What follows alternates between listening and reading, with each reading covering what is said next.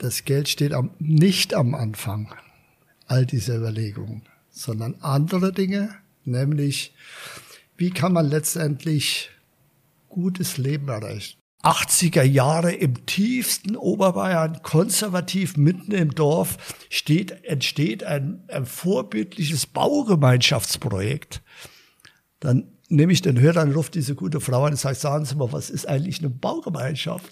Und wenn, wenn dieses Wohnen dann immer auch bei unseren Projekten die Familie mit Kindern, also auch die, die Zukunft mit beinhaltet und die Schule daneben ist, äh, war der Gedanke, hier sollen Kinder nicht in diese Schule gekarrt werden mit dem Bus oder mit endlosen Pkw-Anfahrten, sondern möglichst in, äh, barfuß im Sommer äh, äh, mit einem ganz, ganz kurzen Weg. Das, was ihr macht, das mag ja schön sein und gut sein, aber hier nie. Ihr werdet nie jemand finden in Garmisch, der so leben will.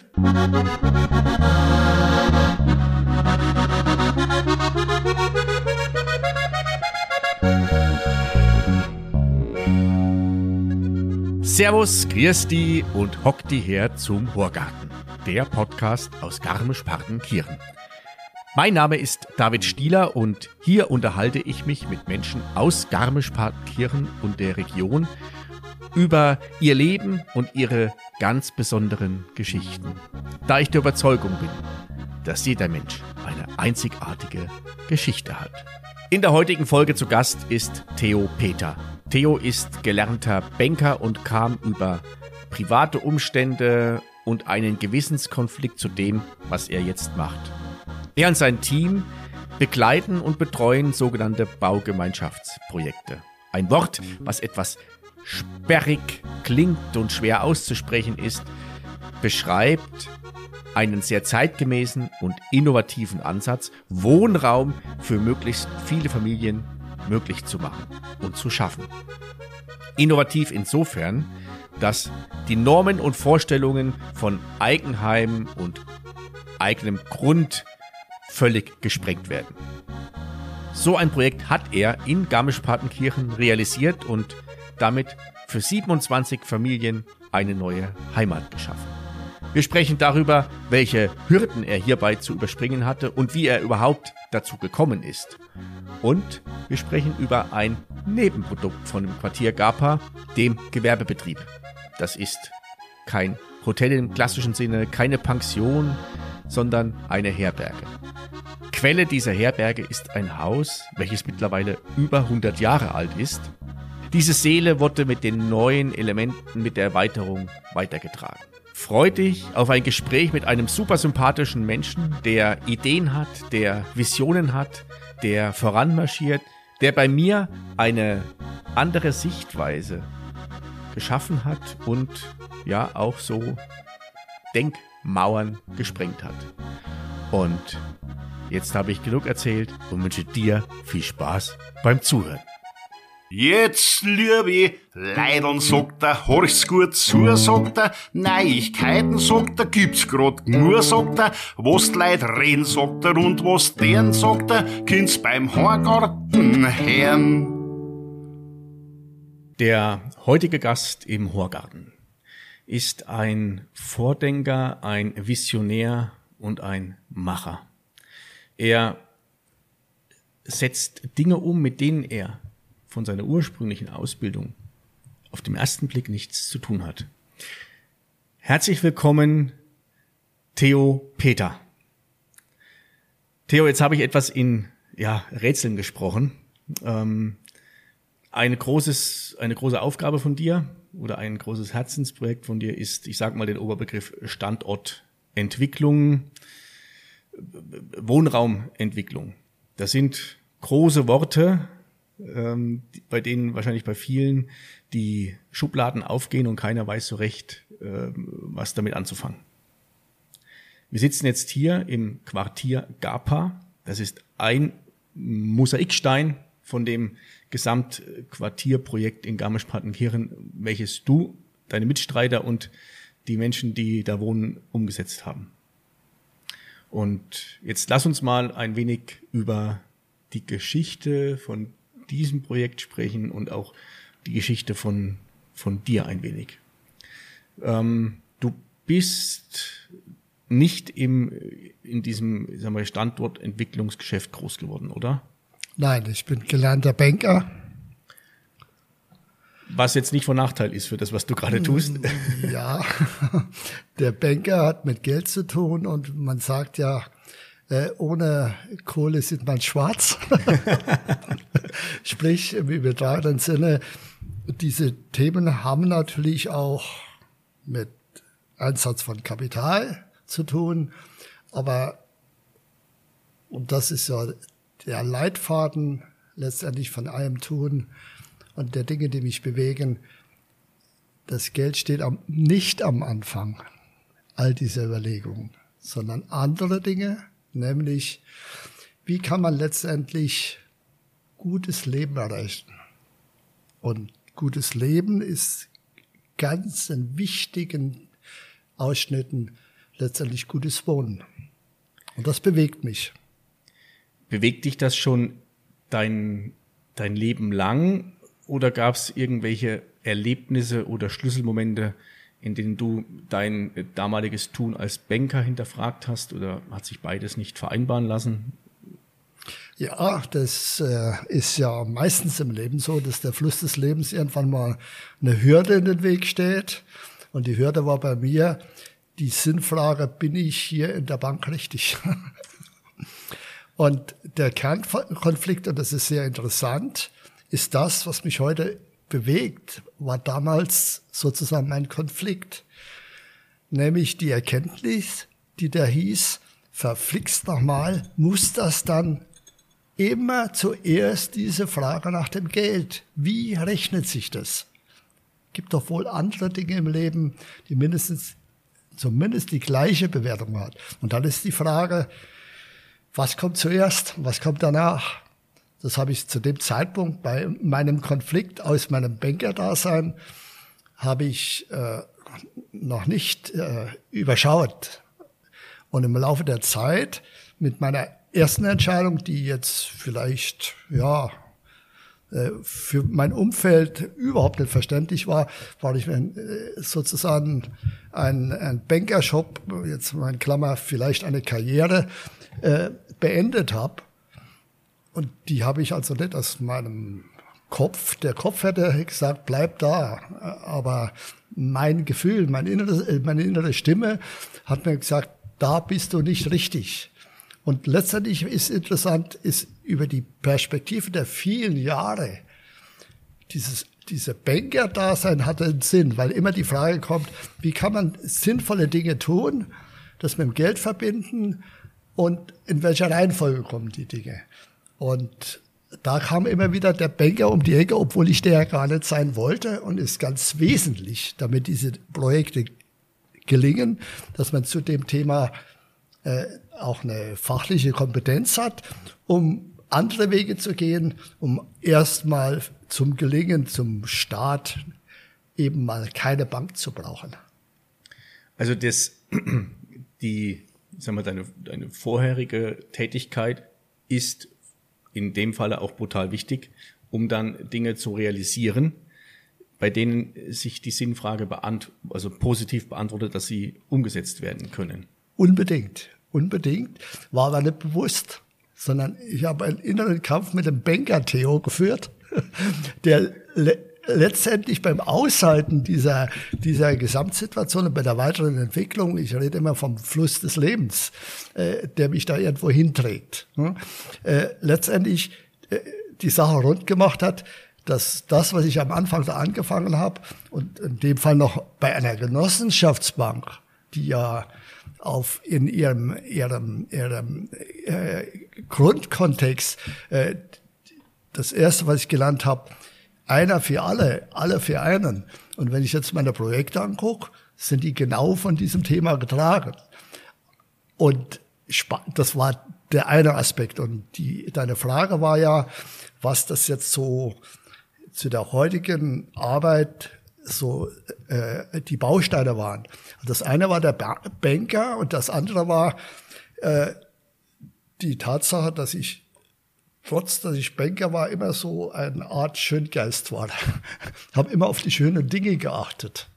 Und dann noch das Glück hatte, dass ich vor 48 Jahren die Frau der Frauen geheiratet habe, mit der ich heute noch verheiratet bin, die ein, eine unfassbare, detaillierte äh, Ästhetik für sich hat. Und okay.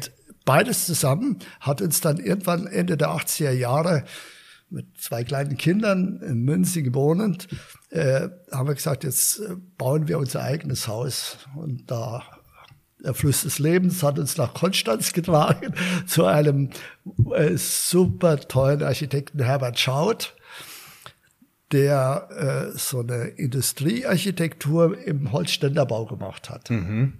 Und wir haben das, äh, dieses Haus dann letztendlich gebaut und haben das auch mit einem Na Sparkassenkollegen zusammengebaut, äh, der äh, ähm, fand das gut, hat sich nicht darum gekümmert und wir haben auf einem gemeinsamen Grundstück das realisiert, äh, haben keine Grenzen, wir haben keine Jägerzelle, keine Thuja-Hecken, sondern verbindend um einen kleinen Innenhof gebaut. Und aus dieser Erkenntnis wurde dann letztendlich ein Klingeln einer Journalistin aus der Schweiz, die im Nachbargasthof übernachtet hat, äh, der Zeitschrift, ohne Werbung machen zu wollen, dennoch Atrium aus der Schweiz gibt's heute noch, die geklingelt hat und gesagt, ja, das ist ja toll, was Sie da bauen. Darf ich da mal was drüber schreiben? Das hat sie dann getan und dann kriege ich das Heft und dann steht drin, ja, 80er Jahre im tiefsten Oberbayern, konservativ mitten im Dorf, steht, entsteht ein, ein vorbildliches Baugemeinschaftsprojekt. Dann nehme ich den Hörer und rufe diese gute Frau an und sage, sagen Sie mal, was ist eigentlich eine Baugemeinschaft? und so hat das Leben gewollt, dass daraus alles weitere entstanden ist. Das ist unwahrscheinlich spannend. Also unbewusst aus dem, aus der inneren, aus dem inneren Antrieb, die innere Motivation sozusagen mit einem Kollegen zusammen baue ich was und ich möchte, dass es keine, keine baulichen Grenzen zwischen den beiden Grundstücken gibt ja, unbewusst wahrscheinlich sehr innovativ und ein Stück weit der Zeit voraus schon was, was realisiert. Das ist richtig, aber man braucht zu allem, was außergewöhnlich ist und was einem so diese Weggabelung in die richtige Richtung entwickeln lässt, braucht man auch Dusel, Glück. Der, der Dusel bestand drin, dass es einen Kollegen hat, der im Grunde in seinem Wesen äh, ja, der war einfach faul und äh, hat aber eine Wertschätzung untereinander gehabt und für uns, die machen das schon so, wie sie äh, gestreckt sind. Und das Ergebnis war letztendlich so, dass wir mit all dem, was wir dann an nächsten Schritten getan, das hat sich so selbst erfüllt. Und wenn wir jetzt unser, unser Haus in Münzing haben, das ein klassischer Holzständer ist, äh, wie es ein Rohbau war, hat man gesagt, es wird äh, ein Stadel. Und mhm. dann kamen erst die Fenster und dann die Wände. Und dann habe ich gesagt, mit den großen Fenstern, das wird wahrscheinlich ein Kindergarten. Ja? Und wie es dann fertig war, wie die Wände drin waren, habe ich gesagt, wie kann man so wohnen? Das war die Reaktion in den 80er Jahren. Auf der Genehmigungsbehörde hat man versucht, äh, zu sagen, umliegende Bebauung, ihr müsst euch anpassen an umliegende Bebauung. Und damals habe ich einen Brief geschrieben, den ich heute noch bewundere. Ich weiß nicht, wer den geschrieben hat. Das muss mein Inneres gewesen sein, mein Kopf war es jedenfalls nicht, wo drin steht, wissen Sie was, entweder, ent, äh, auf was berufen Sie sich?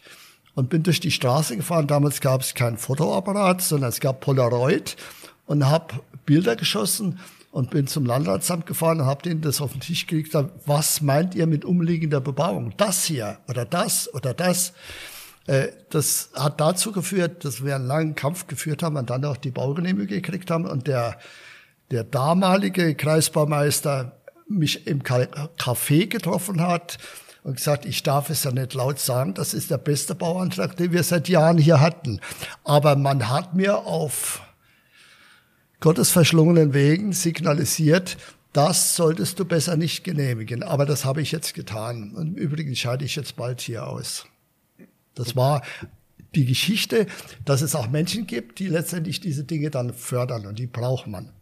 Und wenn man, wenn man jetzt diese Intention anschaut und jetzt den großen Bogen schlägt auf die Themen, wie kann man heute bei den Herausforderungen, wo alles an Baukosten teuer geworden ist und überlagert mit DIN-Vorschriften, die jedes Jahr um 1000 DIN-Vorschriften mehr werden, findet man jetzt in dieser Not, findet man eine neue Gebäudeklasse E, die gesetzt werden soll. Und wofür steht das E? Für einfach. Und ich habe in mein Büro ein bisschen eh, aufgebaut. Ist das deine Interpretation ich, oder ist das? Das Haus der 80er Jahre ist eine Gebäudetyp E plus. und das finde ich faszinierend, wie eine gute Sache im Grunde genommen Beständigkeit hat, Zukunftsfähigkeit hat. Und all die Projekte, die wir machen, sind getragen von diesen Gedanken. So, jetzt sprichst du schon an all die Projekte, die ihr macht. Also war damals dein eigenes Bauprojekt mit deinem äh, Kollegen, Kameraden Spätzl ähm, so der Grundstein dafür, dass du dieses Gemeinschaftsbauen, das ähm, Gemeinschaftswohnen dann weiterentwickelt hast? Oder gab es da noch ein paar äh, Schritte dazwischen? Ganz gewiss, bloß um dann jetzt mal dann auch auf unser Projekt oder unser Thema zu kommen, dass du, du und deine Kollegen hier in Garmisch-Partenkirchen umgesetzt habt. Das ist ja aus zwei Familien, wollten ja 27. 27, ja. Ja, die, die Frage ist natürlich berechtigt. War, äh, war das sozusagen gleich unmittelbar der Auslöser? Also erstmal war es nicht der Auslöser, sondern ich wusste ja gar nicht, was eine Baugemeinschaft ist. Hm. Und nachdem er mir gesagt hat, das ist getragen von diesen Segmenten, hat mich das spontan fasziniert. Man muss aber denken, zu der Zeit, Ende der 60er, 80er Jahre, äh, es gab kein, das Fax war die neueste Einrichtung. es gab kein, kein Smartphone, es gab kein Mail. Äh, die dritte Baugemeinschaft, die ich gemacht habe, außerhalb von Zweier- oder Dreiergruppen größer, äh, hatte als Interessenten einen Siemensianer und der mir dann gesagt hat, äh, dann kannst du mir ja mal eine Mail schicken. Und dann sage ich, was ist dann eine Mail?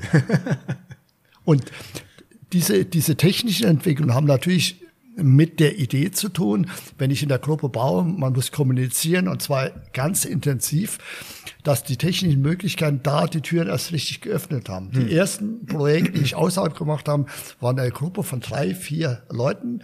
Wäre wäre auch gar nicht händelbar gewesen, aber diese Ent Entwicklung der neuen Medien und all diese Dinge äh, haben es letztendlich dann dorthin geführt, dass die Projekte richtig groß geworden sind. Denn aktuell in München mit 40 Familien äh, in Freiham im großen Stadtteil, wo 25.000 Leute leben werden.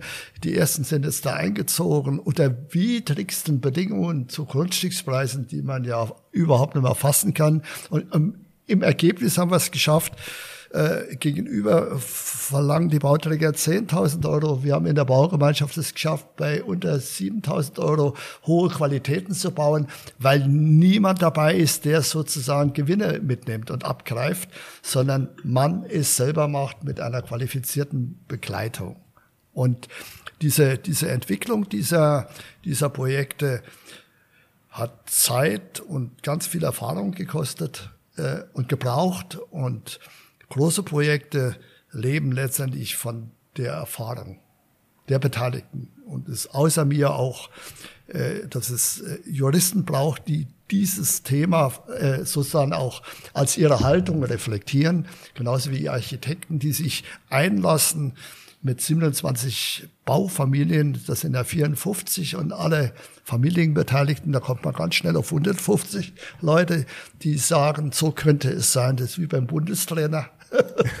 es gibt ganz viele Bundestrainer, aber einer kann es nur sein.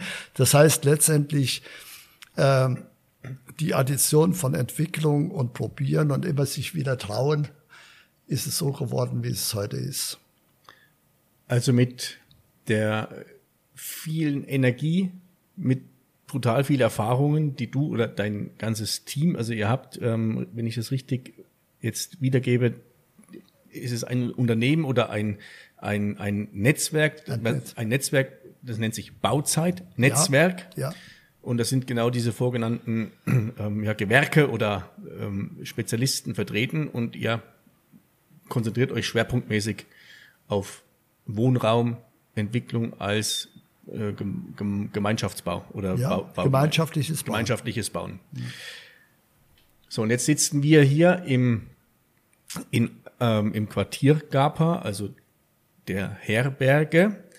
Und in Steinwurfweite ist ja auch ein, also ich habe jetzt einen Freund besucht in der Schweiz, da gibt es ja ähnliche Projekte, die, die heißen ja auch Quartier.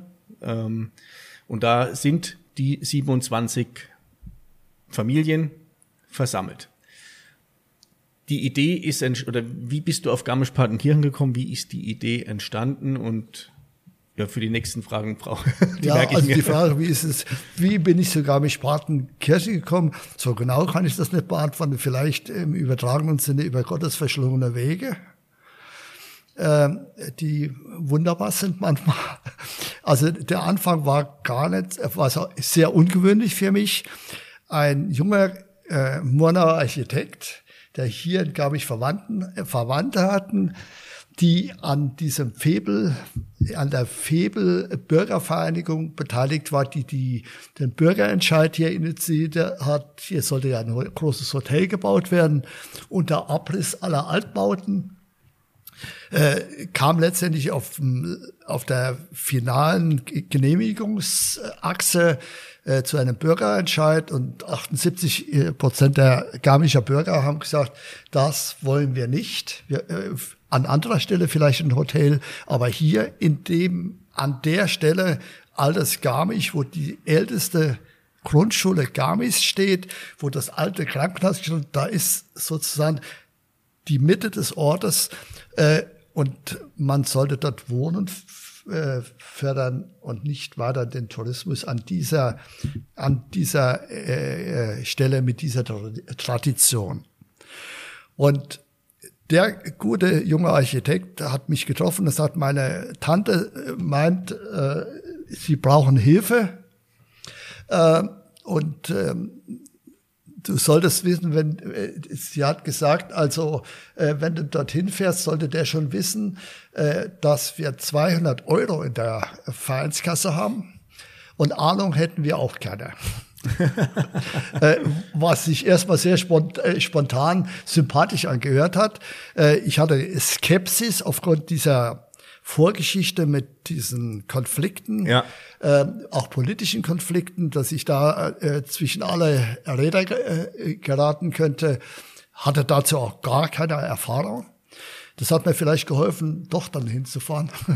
Also da bin ich äh, nach Garmisch gefahren und habe dann eine, ich, ich habe natürlich ein Bild von Widerstandskämpfern vor mir gehabt, äh, was gleich widerrufen wurde beim ersten Blick. Da saßen zwölf Frauen und ein Mann.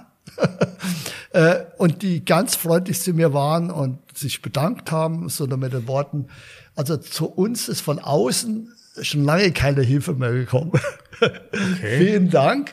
Und ähm, es hat geendet, dass ich beim Hinfahren meiner Frau gesagt habe, du, also ich, das ist jetzt ein Höflichkeitsbesuch, ich bin in zwei Stunden wieder zu Hause. Aus den zwei Stunden wurde äh, meine nach Hause äh, Ankommenszeit halb zwei in der Nacht mit der Erkenntnis, äh, ja, mit der Erkenntnis, das ist was ganz Spannendes und eine Folgezeit von dreieinhalb Jahren hierher fahren, also von Münzing hier nach Garmisch äh, zu fahren, ähm, um immer wieder diese Themen weiterzuentwickeln in teilweise äh, absurden Gesamtsituationen, dass wir versucht haben, die Öffentlichkeit zu aktivieren. Und wir haben mit uns selber getagt. Äh, aber irgendwas war da, was in, dem, in diesem Kontext, in dieser Gemeinschaft, die da entstanden ist, äh, immer wieder eine Weiterentwicklung produziert hat, äh, Türen zugegangen sind und in der Akzeptanz, dass die zugehen, andere aufgegangen sind. Die Kernforderung war letztendlich, also vielleicht nochmal zurück. Nach dem ersten Treffen hieß es, die Gemeinde will jetzt die Bürger beteiligen in einem völlig unkomplizierten Prozess. Jeder darf mal Ideen abgeben. Und wir möchten in der Verantwortung, dass wir diesen Bürgerentscheid initiiert und gewonnen haben, wollen wir in der Verantwortung sagen, wir wollen mal ein wirkliches Papier vorlegen, das einen Weg in dieses Neue, in dieses andere äh, zeigen könnte. Wir wissen aber nicht, wie es geht, ob ich da helfen könnte. Äh, und da kam die 200 Euro ins, ins Gespräch und äh, mir war in dem Moment klar, äh, es geht da nicht um einen Auftrag in Euro oder was auch immer, sondern es ist, ich, ich habe das tiefe Gefühl gehabt, das ist ein ganz besonderer Ort. Ja, der, auch der Ort des Bauens in dieser, in dieser Struktur äh, mitten im Ort. Und äh, dann hatte ich, äh, wir hatten ein halbes Jahr Zeit für diese Abgabe dieser Papiere und dann habe ich ein Papier geschrieben, das erstmal auf zwei Bierdeckeln oben auf dem Wank entstanden ist. Äh, weil ich da runtergeschaut habe und irgendwie meine innere Stimme gesagt, so oder so oder so. Und das waren dann letztendlich zehn Seiten. Und wenn ich jetzt ganz groß auf den Schluss gehe, diese zehn Seiten, die da geschrieben sind, die habe ich manchem Kenner vorgelegt, auch die mit Bauen und Stadtentwicklung und sowas zu tun haben, die gelesen haben, gesagt, äh, so unter dem Motto, oh, das ist gut, äh, aber wie soll denn das gehen? Wie soll das gehen? Genehmigungstechnisch schon oder von der Finanzierung? Von der Konzeption, ah, okay. von der Idee. Was treibt uns an? Was treibt uns an an diesem Ort? Äh, dort, wo man immer gelebt hat und diese alten fünf Häuser, die zum Abriss geweiht waren, wie kann man sozusagen das, die Seele sozusagen des Ortes, wie kann man die wie kann man die nicht retten, sondern wie kann man die zu neuem Leben erwecken in Verbindung mit der freien Fläche, die ja am Parkplatz war, äh, die letztendlich dann eines produziert hat, äh, ganz naheliegend, ohne Experte zu sein. Hier kann man ganz wunderbar wohnen. Und wenn, wenn dieses Wohnen dann immer auch bei unseren Projekten die Familie mit Kindern, also auch die, die Zukunft mit beinhaltet, und die Schule daneben ist, äh, war der Gedanke, hier sollen Kinder nicht in diese Schule gekarrt werden mit dem Bus oder mit endlosen Pkw-Anfahrten, sondern möglichst in, äh, barfuß im Sommer äh, äh, mit einem ganz, ganz kurzen Weg. Und wenn man jetzt schaut, ist es ja gelungen. Und das ist sehr besonders. Und das war am Anfang auch diese Intention. Und das war aber verbunden einmal ein Konzept zu machen. Und äh, wenn man, wenn man wenn man vernünftig ist, äh, sollte man sich selber auch nicht mit seinen Möglichkeiten überschätzen. Ich bin ja immer nur noch der Banker, das dürfte ich ja auch alles gar nicht wissen. also das heißt, so eine Art Bescheidenheit braucht man da auch schon. Und die war für mich klar, dass ich den Beteiligten in dem Verein immer wieder gesagt habe, äh, ich bin sozusagen, du hast das vorher äh, äh, anmoderiert, äh, Visionär oder äh, derjenige, der mal oder Vordenker. Ja, der auch mal rumspinnt, äh, ausdrücklich auch mal anders zu denken. Äh, und das hatte ich in diesem Papier formuliert. Und dieses Papier ist sozusagen die Intention, die Motivation und die, die, die Vision. Und diese Vision, die kommt ganz schnell, kriegt die eine harte Landung im Sinne von Baurecht und all diesen Dingen. Also ich glaube, wenn, also du, du sagst gerade, es ist schon wichtig, dass ähm, du kannst nicht alles wissen. Ähm, bloß dafür hast du ja in deinem Netzwerk, in deinem Umfeld Menschen, die es wissen. Bloß es braucht ja auch die, die die Menschen mitnehmen können. Und das kannst du ja. Du kannst ja moderieren, Menschen zusammenführen, verschiedene Meinungen anhören, diese Meinungen ähm, vielleicht auf einen gemeinsamen Konsens zu bringen und ja, das ähm, Vision zu haben oder sich erstmal Luftschlösser zu bauen, es ist wichtig, weil abgeschnitten wird immer noch ausreichend. Also das ist, glaube ich, ähm, ist, ist notwendig, weil sonst machst, denkst du ein bisschen kleiner, dann ähm, wird auch noch was weggeschnitten. Es ist das eine, es ist anzuhören und dann aber auch in sich stabil seinen Weg zu gehen. Ich sage da jetzt nur mal einen Sprung in so eine Baugruppensitzung. wo so viele Meinungen auf, aufeinandertreffen. Und es kann ja nur eine, eine Handlung daraus entsprechen. Ähm, und man redet immer ganz viel und irgendwann im Laufe der Zeit habe ich gelernt, wie, wie komme ich jetzt auf den Punkt. Und da gab es eine rosa Karte. Ich habe manchmal mit Karten gearbeitet, wo Text drauf und die waren nicht von mir, aber sie waren richtig gut. Äh, die rosa Karte hatte schwarze Schrift. Äh, da stand drauf, hier kann jeder machen, und das andere war gelb, was ich will. Äh, man könnte ja sagen, wie passt die Basisdemokratie mit dem einen zusammen? Das ist ein Kunststück. Das ist ein Drahtseilakt und eine Herausforderung und äh, die Bewunderung äh, oder die Anerkennung von Architekten war immer, dass alle meine Projekte, das sind ja nicht, das sind ja die Werke von Architekten, die im Übrigen immer von mir bewusst ausgesucht worden. Die sind auch pro Projekt, werden die neu komponiert sozusagen zu dem Anspruch dessen. Äh, das heißt, die immer gefragt hat, wie machst du das halt, wie von Zauberhand deine Projekte da mit endlosen Architekturpreisen sind, begleitet sind. Das hat nur damit zu tun, dass jeder, das, das war auch ein Teil deiner Frage vorhin, dieses, dieses Netzwerk so verstanden wird, dass ich genau meine Grenzen kenne.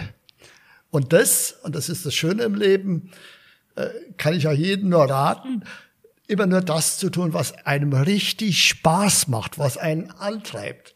Und wenn du das tust, wird ein Fauler zum ganz Fleißigen, weil er die Motivation hat. Und ich achte darauf, dass da sozusagen dieses Netzwerk äh, Komponenten von Menschen hat, die so strukturiert. Jeder macht das, was er am, am besten kann. In der Addition gibt's dann besondere Dinge, äh, die wo ich selbst daneben stehe und sage, ja, wie gehst du jetzt damit um? also wenn ich sage, wie gehe ich mit um, äh, wenn ich dann diese, diese, diese, diese Anerkennung da ist in einem Punkt, äh, dann befällt mich erstmal ein ganz starkes Gefühl. Das ist die der Demut. Weil ich spüre, an sich das im üblichen Sinne kannst du das gar nicht. Und es ist doch das, passiert. Das ist das Gute, wenn halt, wie du sagst, und das finde ich auch sehr, also sehr schlau oder ist sehr zeitgemäß auch zu sagen, dass jeder das macht, wo er ja, intrinsisch seine Energie äh, Vollgas dann rein investieren kann oder reinstecken kann. Um mal eine Vorstellung davon zu bekommen, diese, diese Fläche, das Gelände, wir hatten schon gesagt 27 Familien, das bedeutet 27 ähm, Häuser, Heim, äh, neue, neue Heimat, sind ja alle, also schauen von außen erstmal gleich aus. Was wahrscheinlich auch ein, ähm, ein Grund ist, warum Kosten oder warum da Kosten günstiger gespart werden kann, weil du nicht alles individuell mal von der Kubatur verändern musst. Innen, glaube ich, gibt's ja, hast du verschiedene Möglichkeiten, das anzupassen. Und diese ähm, Häuser sind in einem Karree angeordnet äh, mit einem Innenhof. Der Innenhof ist, ist Rasenflächen, es sind Hügel, es sind Wege, es stehen Bäume drin, dass du diesen, wie so eine Art Dorfcharakter erzeugen kannst, ähm, dass die Kinder oder die Familien zusammenkommen und dadurch ja ähm, eine Gemeinschaft nicht nur postalisch an der Adresse sind, sondern auch wenn sie sich äh, im Alltag begegnen.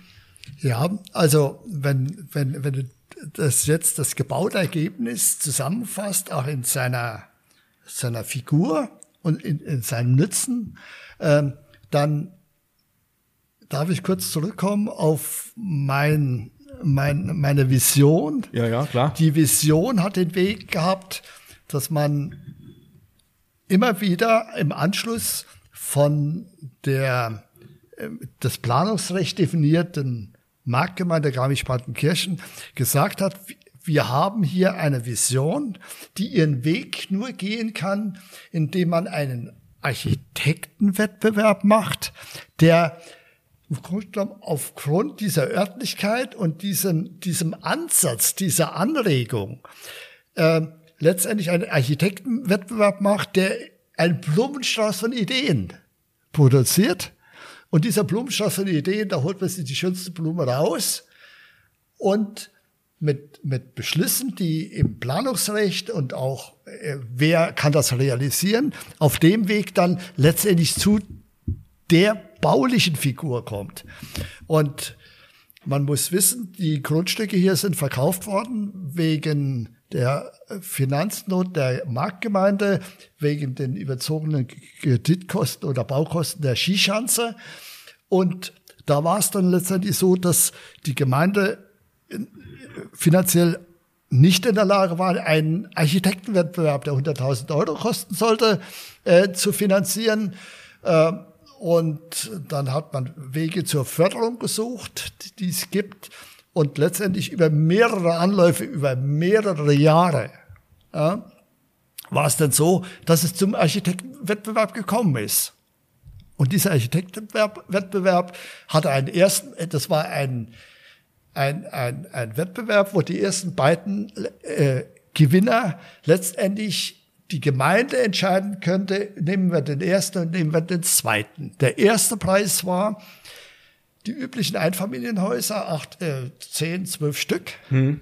mit äh, Gartenanteilen, mit Thuja-Hecke, Jägerzaun und dem üblichen auf zu großen Grundstücken, die zu teuer sind und ganz privilegiert bestimmte Leute in Wohn- und Eigentum gebraucht haben, die wahrscheinlich schon äh, ein weiteres oder zwei weitere Häuser haben.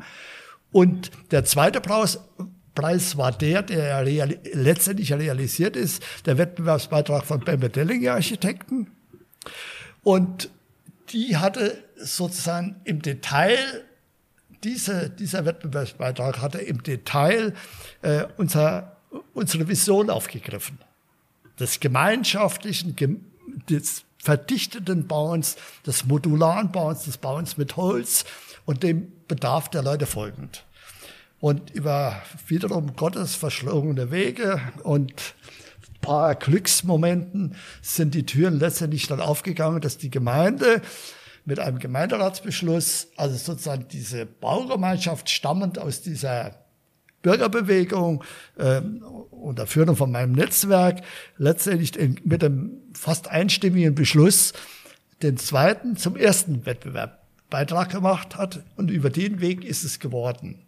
Und dass diese Häuser jetzt da stehen und diese, diese Einheitlichkeit besteht darin, dass sie Ruhe definiert, dass sie Gestaltungsqualität ermöglicht, äh, keine Zerrissenheit und nach innen das im hohen Maße flexibel ist. Wir haben völlig unterschiedliche Typologien.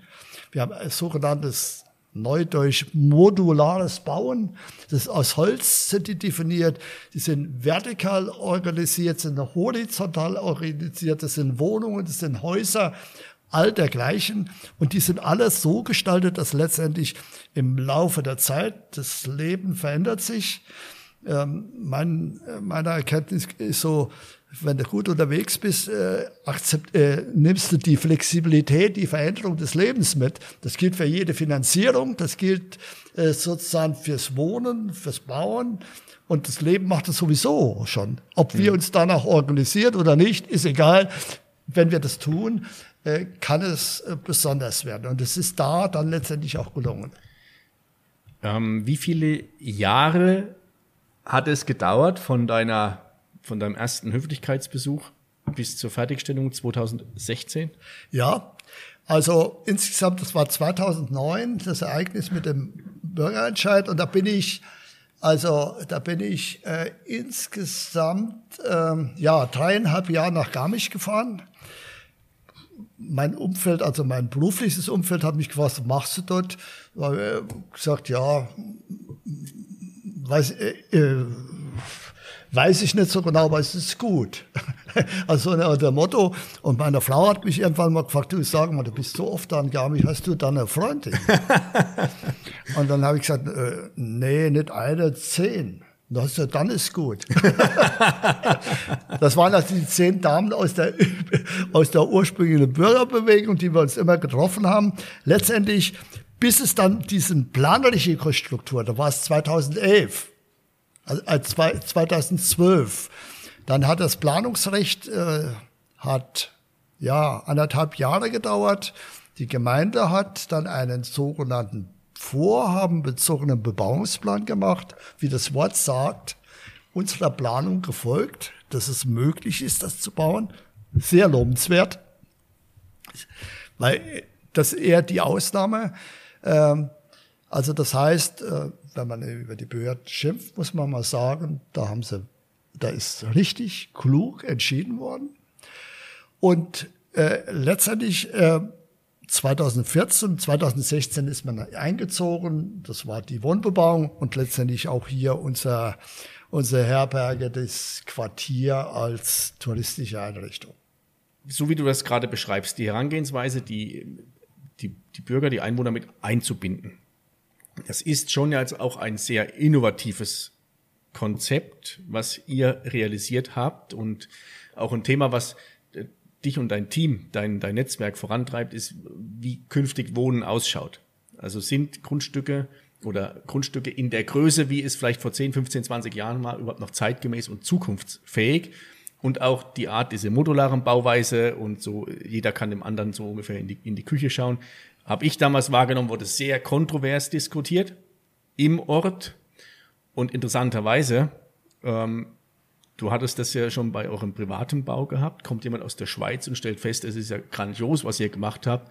Wurden ja mit diesem Projekt Preise masse eingeheimst von wirklichen Experten, die sich mit dem Thema ja Tag ein, Tag aus auseinandersetzen und dann auch nochmal einen anderen Maßstab ansetzen. Ja. Also oftmals ist es ja so, dass der Prophet im eigenen Lande nicht so gehört wird, wie er im Grunde es wert wäre zu hören. Ja, ähm, äh, das ist äh, das ist so und vor allem, wenn man äh, so im Laufe des Lebens sagt, warum ist es an dem Ort so und warum Ort so? Die Orte, die die Schöpfung mit einem Übermaß beschenkt hat, dort stellt man fest, dass man da ganz oft wie, fast wie so eine Gegenreaktion, dass es nicht so viel des Guten wird im Sinne von Schöpfung, dass man da auch schludlich mit umgeht. Und wenn, wenn du das so ansprichst, ich habe es damals so formuliert, wie das äh, entstanden ist, das Projekt hier in Garmisch, und ich formuliere es heute nochmal zu den neuen Herausforderungen, dass wir hier sind und die Herausforderungen von Klimawandel, von äh, Mobilität, die anders sein muss, von an, einfach neuen Qualitäten, äh, dass das äh, Glück hier auf der Straße liegt. Es wird leider nur noch ganz oft mit den Füßen getreten. Zu wenige heben es auf. Ja. Und wertschätzen es. Und diese Wertschätzung. Und äh, was letztendlich aus meiner, meiner intensiven Auseinandersetzung mit Garmisch und mit dem Projekt resultiert, ist es hier über das Projekt ein Herzstück entstanden. Es ist ein Herzstück und eine ganz hohe Wertschätzung für den Ort. Und ich sage immer, je, je höher ich komme, desto schöner wird's.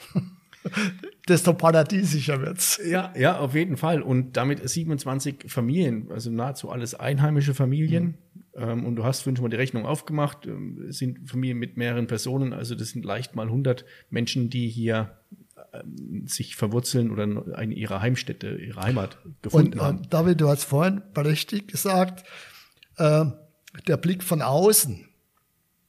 Und der Blick von außen war mein Blick von außen, weil ich ja nicht in Garmisch gelebt habe. Ich, ich lebe jetzt innerlich hier, aber wenn ich manchmal weg bin, bin ich doch da.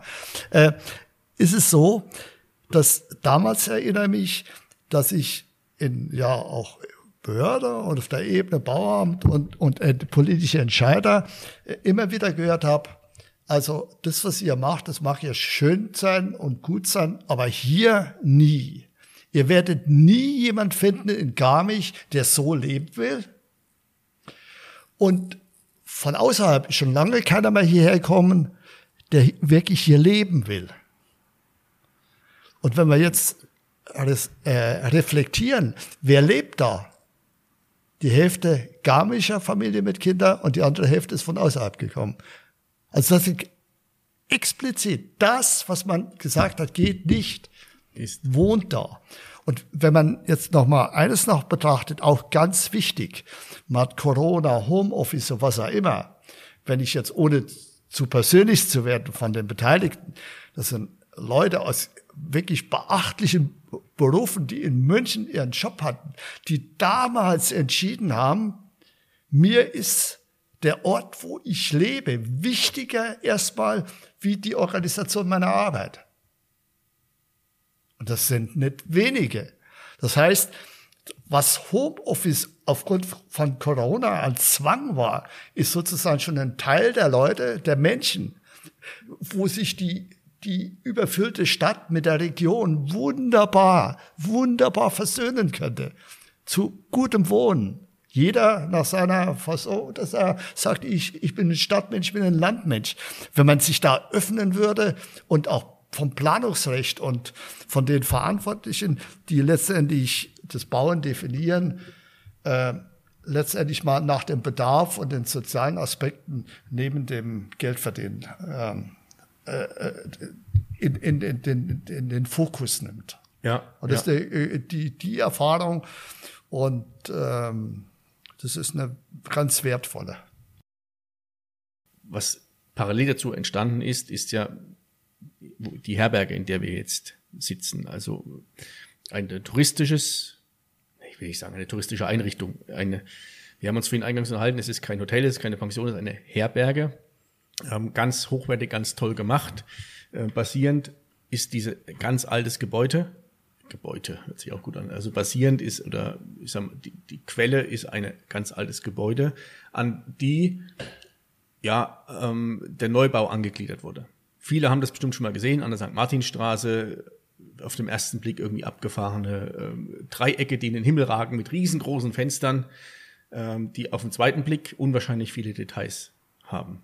War das der Plan, den, den ihr von Anfang an gehabt habt, hier ein, eine touristische Einrichtung zu etablieren? Mhm. Sehr, sehr intensiv mit auseinandergesetzt, David. Das, ja, sicher. Das, äh, das trifft ganz viel Wichtiges.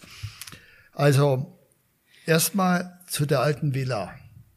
Die hat über zehn Jahre leer gestanden. Man hätte sie abreißen können. Sache von zwei Tagen.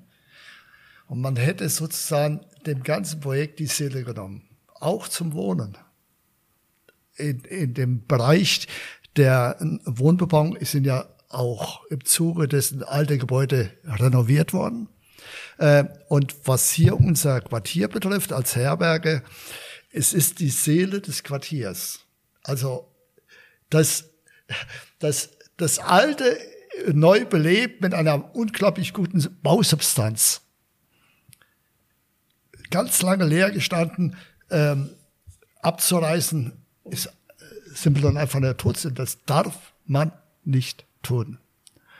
Und dass das Neue so entstanden ist, ist sozusagen die, die Zeit von damals nach heute gebracht beim Altbau, die Verlängerung in die Zukunft zu dem Thema, mit was baue ich, wie ist die CO2-Bilanz, wie ist die Energiebilanz und all diese Dinge. Und wie kann ich an dem Ort was abbilden, das eine, eine ungewohnte Identität entwickelt.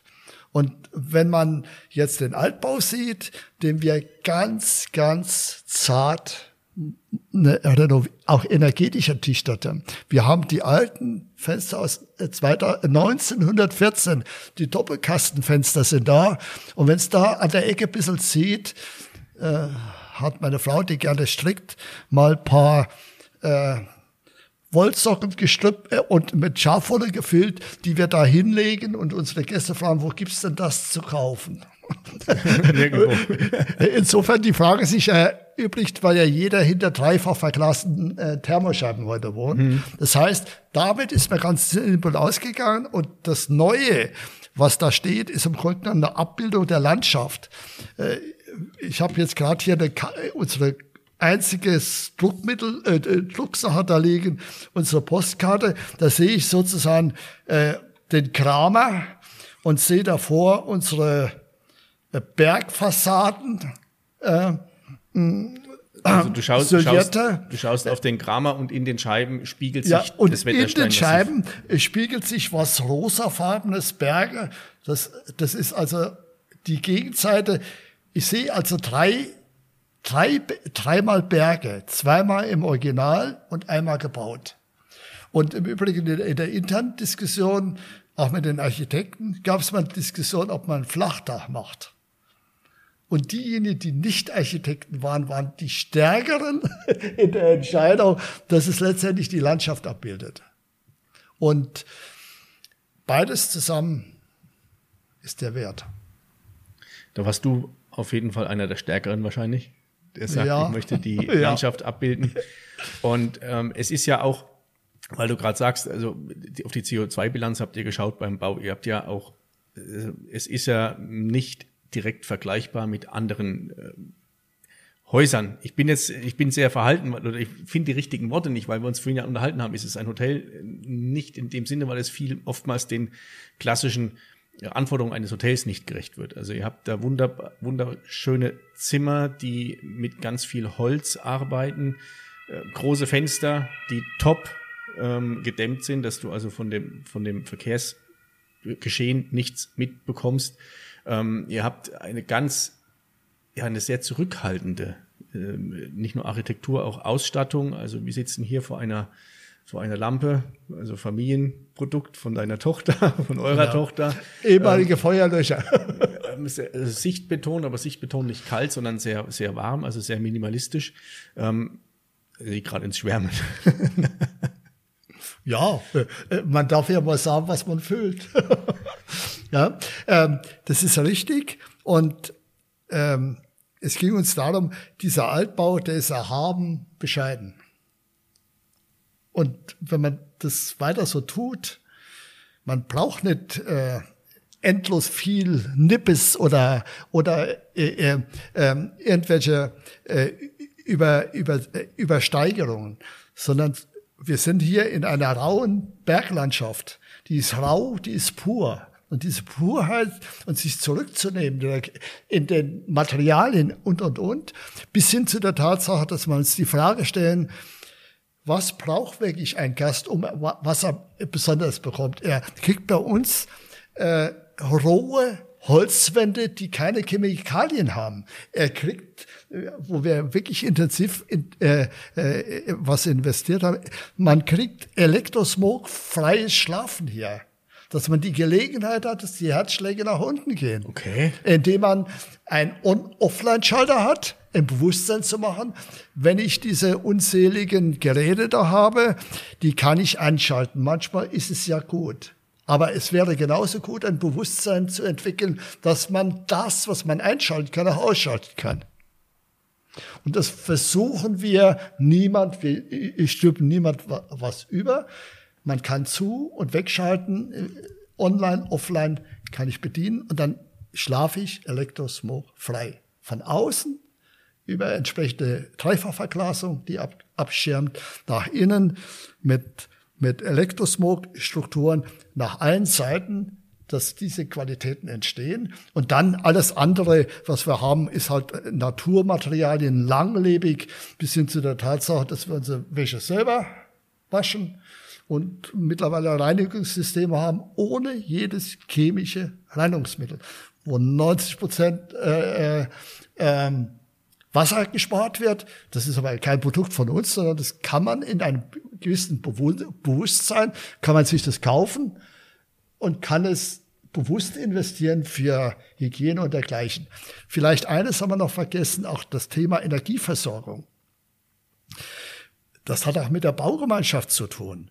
Wir haben damals eines gemacht, es gab auch Widerstände, weil man eine Gasversorgung hätte. Äh, das, wir haben ein eigenes Nahwärmenetz gebaut mit fossilfreier Energieversorgung. Zwei, zu dem Zeitpunkt war das ja überhaupt kein Thema. Wir haben unsere, am Ende der Tiefgarage unsere eigene Heizzentrale mit Holzpellet.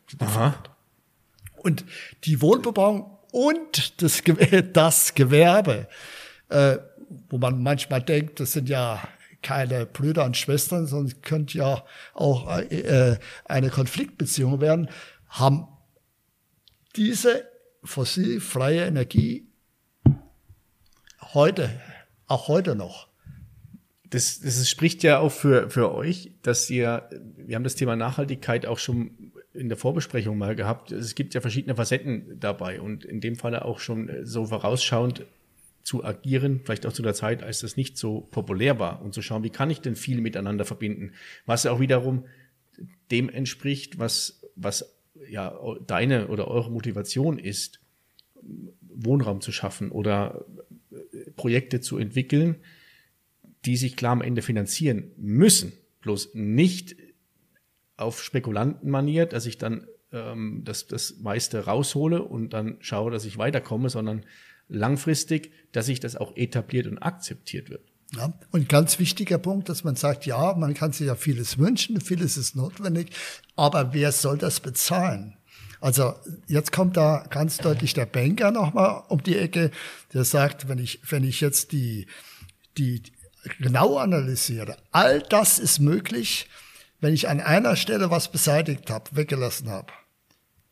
Die Spekula Spekulationsgewinner, wenn die aus diesem, in der Gesamtrechnung nicht da sind, dass man sozusagen die, die Dinge auf einem Weg realisiert, ohne dass einseitige Gewinner da sind, die übermäßige Gewinne bei ihren Rollen da abnehmen und weiterziehen. Wenn die weg sind, ist ja unfassbar viel möglich. Und da bin ich halt sozusagen einer, der es nicht lassen kann, dass ich einfach das auch weitermache. Und auch in Zeiten wie jetzt, ich initiiere jetzt Projekte, wo es auch besonders gehen. Wenn ich da antizyklisch denke, weiß ich, dass es geht. Und vor allem, es, es wird getragen von dem Fehlen von Spekulanten. Und das ist drei Viertel der Miete. du Theo, es ist ähm, wichtig, dass es Menschen wie dich gibt, ähm, auch Menschen, die darüber reden und da ihre Energie weiterhin auch rausschöpfen, das zu tun. Und wir können alle hoffen, dass es mehr werden. Die, ja, also ich, äh, äh ich versuche, haben. möglichst viele zu infizieren.